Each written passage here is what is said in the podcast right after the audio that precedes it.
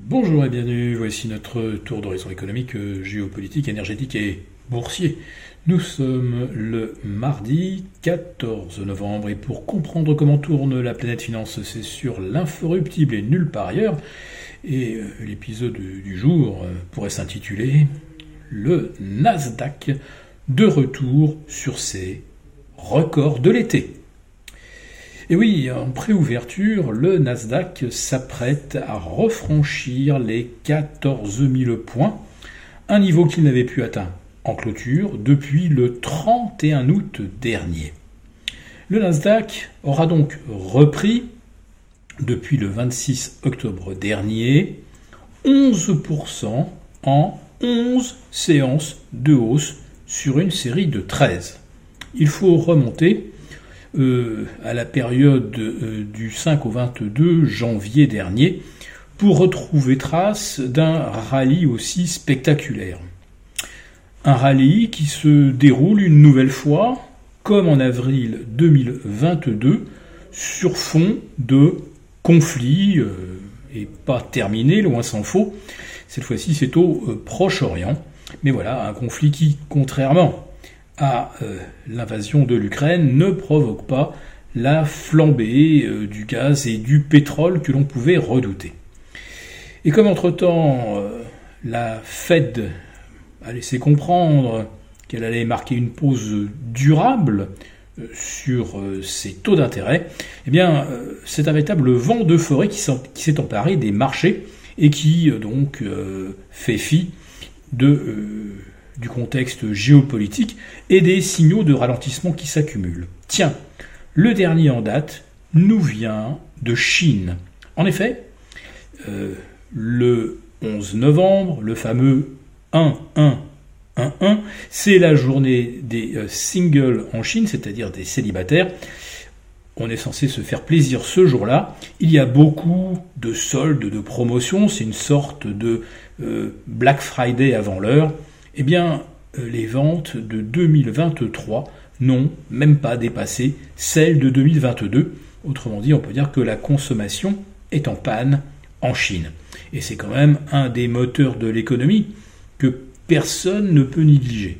Une Chine qui tente de se relancer mais n'y parvient pas, qui annonce un nouveau plan de 132 milliards d'équivalents dollars pour soutenir le secteur immobilier. Oui, mais voilà, les Chinois font beaucoup moins d'enfants, et beaucoup moins encore depuis 2020 et la stratégie zéro Covid. Donc là, est-on tenté d'acheter plusieurs biens immobiliers lorsqu'on en a les moyens en, vue de loger sa nombreuse descendance? Eh Quand il n'y a pas de descendance, du coup, on n'achète pas grand-chose, ou alors euh, pour louer, mais ça fait déjà maintenant une bonne décennie que les Chinois en sont revenus et qu'ils ont bien compris qu'on avait beaucoup plus construit qu'il n'y avait de euh, demande. Alors si, bien sûr, il y a toujours de la demande dans le, centre de Pékin, de, de Shanghai, de Xi'an, mais pour les villes de province, il y a un excès d'immobilier. Mais revenons donc au Nasdaq.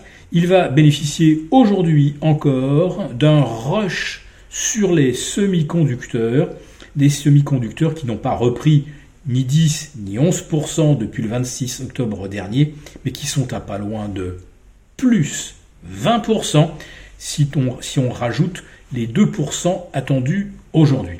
Donc, le secteur des semi-conducteurs écrase littéralement la concurrence et on le voit même à Paris aujourd'hui où ST Micro prend la tête du CAC 40. Donc on sait euh, d'avance où va aller l'argent dès qu'il y a une bonne nouvelle. Alors quelle est cette bonne nouvelle? C'est l'inflation, c'est l'inflation aux États-Unis. Alors on l'attendait à 3,3, elle ressort à 3,2. Si l'on regarde euh, l'indice hors alimentation énergie, on est à plus 4 au lieu de 4,10 attendu. Et d'un mois sur l'autre, on a une stagnation de l'inflation. On redoutait une hausse de 0,1. Mais voyez un petit peu une différence de 0,1 par rapport aux attentes d'il y a un mois. Et nous voici revenus au plus haut depuis le milieu de l'été sur le Nasdaq et au plus haut depuis le 22 septembre sur le S&P. Est-ce que une stabilisation de l'inflation n'a pas tout simplement été complètement surpayée? Eh bien, euh, la question restera ouverte, naturellement, mais ce qu'il va falloir euh, surveiller de près maintenant, ça va être euh, le fameux jeudi de Thanksgiving, suivi du Black Friday, et là, on verra si le consommateur américain est toujours présent.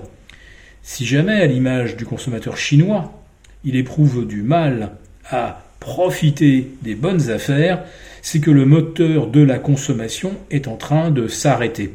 Alors, la stabilisation de l'inflation, c'est peut-être une bonne nouvelle, mais pour les entreprises, sans hausse du chiffre d'affaires, on ne peut plus véritablement euh, continuer de, d'augmenter les marges. Et se présente pour 2024 un véritable mur de la dette, des refinancements massifs pour tous les prêts qui ont été euh, contractés en 2020 et 2021, quand, l'argent était euh, gratuit, et euh, des prêts à deux ou trois ans qu'il va falloir maintenant renouveler dans des circonstances qui n'ont strictement plus rien à voir.